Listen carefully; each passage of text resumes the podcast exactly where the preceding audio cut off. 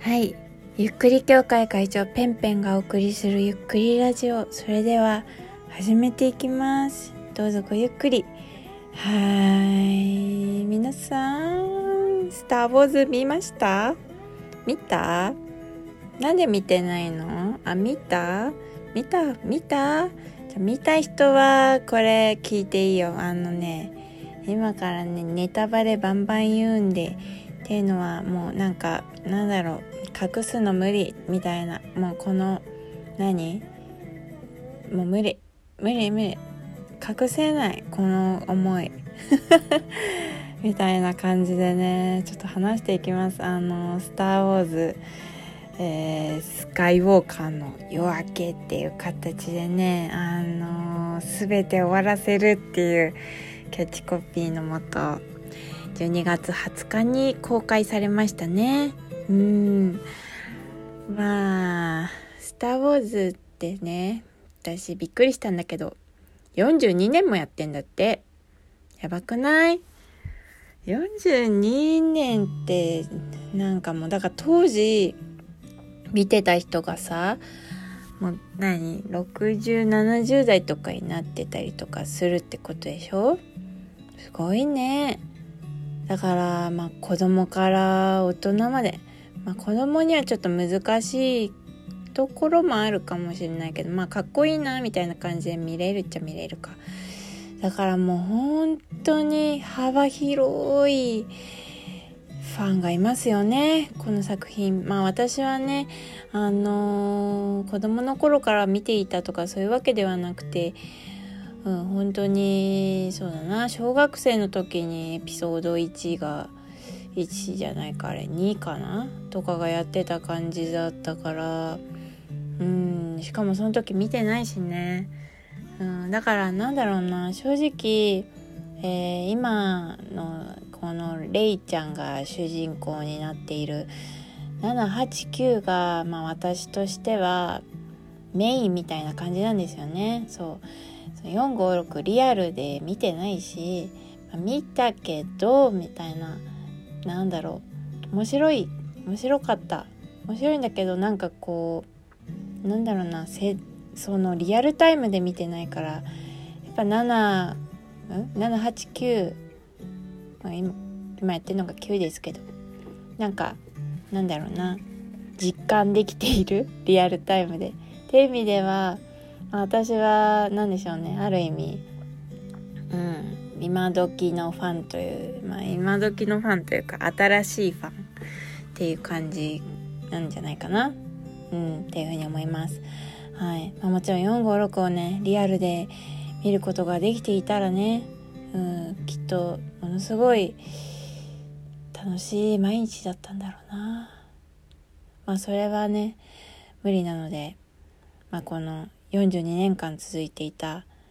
えー、スカイウォーカーの、えー、何でしょうね、えー、血脈のお話、まあ、それがこう一区切りついたわけですけれどもね。うん。で、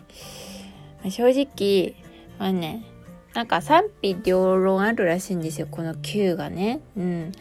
まあ、確かに、見ていてなんか雑雑みたいなツッコミを入れたくなっちゃうところはあありましたしまあなんかうんまあ雑雑だけどなんか要は私はねあのなんだろうそれよりもねこの「スター・ウォーズ」シリーズの描いている本質がなんかやっぱり好きであんまり細かいところに目がいかないかったですね正直。はい。まあね本当に好きな人はもうここがこうでみたいな感じで多分ものすごいなんだろうそういうディテールとかも含めて好きっていうのがあるんでしょうけど、まあ、私はあのー、本当ににわかみたいな本当に好きな人からしたらにわかみたいな感じなのであのやっぱり「スター・ウォーズ」ってそういうものだよなっていう本質の部分、まあ、そこを、えー、今回も、えー、ズバリ感じることができたので私は私としては正直満足いくものだったしすごく私はなんだろう感動しました。はい。本当に。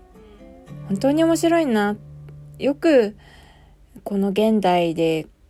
なんだろうここまでキャッチーでみんなのみんながこう本当にワクワクなんだろう待ちに待っていた。でプレッシャーもすごいわけですけれどもね。ねえ。そのプレッシャーに負けずよくここまで「スター・ウォーズ」スカイウォーカーの話を書き上げたなみたいな。そういろんな監督がこうつないできたわけですけどね。なんとか人だなく人だなくいい感じに収まりましたみたいな感じでよかったなよかったなもう映画でなんか結構なんか私すぐ泣いちゃうんですけどもう本当に泣いちゃいましたね まず曲が良くて最初の最初の「チャーン!」って曲「チャーン!」って最初の一音でブワってきてもうパッパパパパパパパパってなるじゃないですかトランペットがね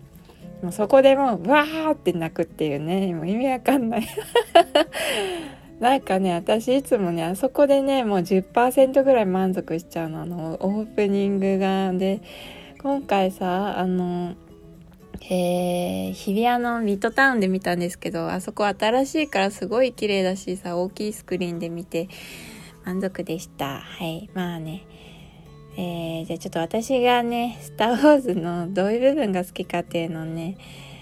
えー、まあ、今回の Q どう良かったかっていうのをちょっとざっくり、まあ、細かいことは説明しないですけどざっくり、えー、説明なんだろうな話したいなっていうふうに思います。まあねなんかそのいい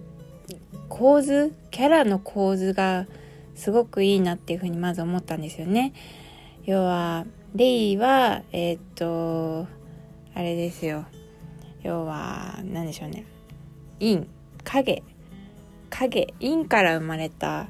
陽なわけですよ、うん、パルパティーンから生まれたジェダイなんですよ。まあ陰と陽をね今かなり分けて陰。パルパティーンは悪いやつみたいな感じで描かれてるじゃないですか。だから陰っていう言葉を使ってますけどまあ陰が必ずしも悪いってわけでもないんですけれどもねまあちょっと陰から生まれた陽とまあ、陽から生まれた陰、まあ、これは、えー、ベンのことです。ベンっていうとなんかあれですけど、カイロレンのことですね。ジェダイからジェダイの血を引いている、えー、けれども、まあ、闇落ちした陰っていうダース・ベイダーを受け継いでいるっていうね。そうなんかその構図陽、えー、陰から生まれた陽と陽から生まれた陰しかもそれを女性と男性で分けているっていうこの対立構造の、えー、がまずよく、まあ、分かりやすすぎるぐらいすごい分かりやすく描かれていて、まあ、この対立が良かったですね。で、まあ、要は陰から陽が生まれて世から因が生まれた同士がお互いがこうお互いのことを分かるしお互いの存在がこうお互いをこう理解し合えるというかお前が分からないことは俺もお前に対して分からないと思っていることだみたいな。お前が気になることは俺もお前に対して気になっていることだみたいな。お互いがこう鏡を見つめ合うようにまあまあお互いが2人で1つってその映画映画上でも言ってましたけどお互い本当に己自分で通ってんだけど自分で相手に通ってんだけど自分で自分に問いを正しているみたいなそういう鏡のような関係っていうのがあのかなりなんだろうな存在の比較としてよく描かれていた。要はダース・ベイダーになりきれないあのちょっと弱々しい悪としてカイロレンは描かれていたじゃないですか。でそれがまたなんでかっていうのも今回今作でかなりはっきりしたしレイもジェダイに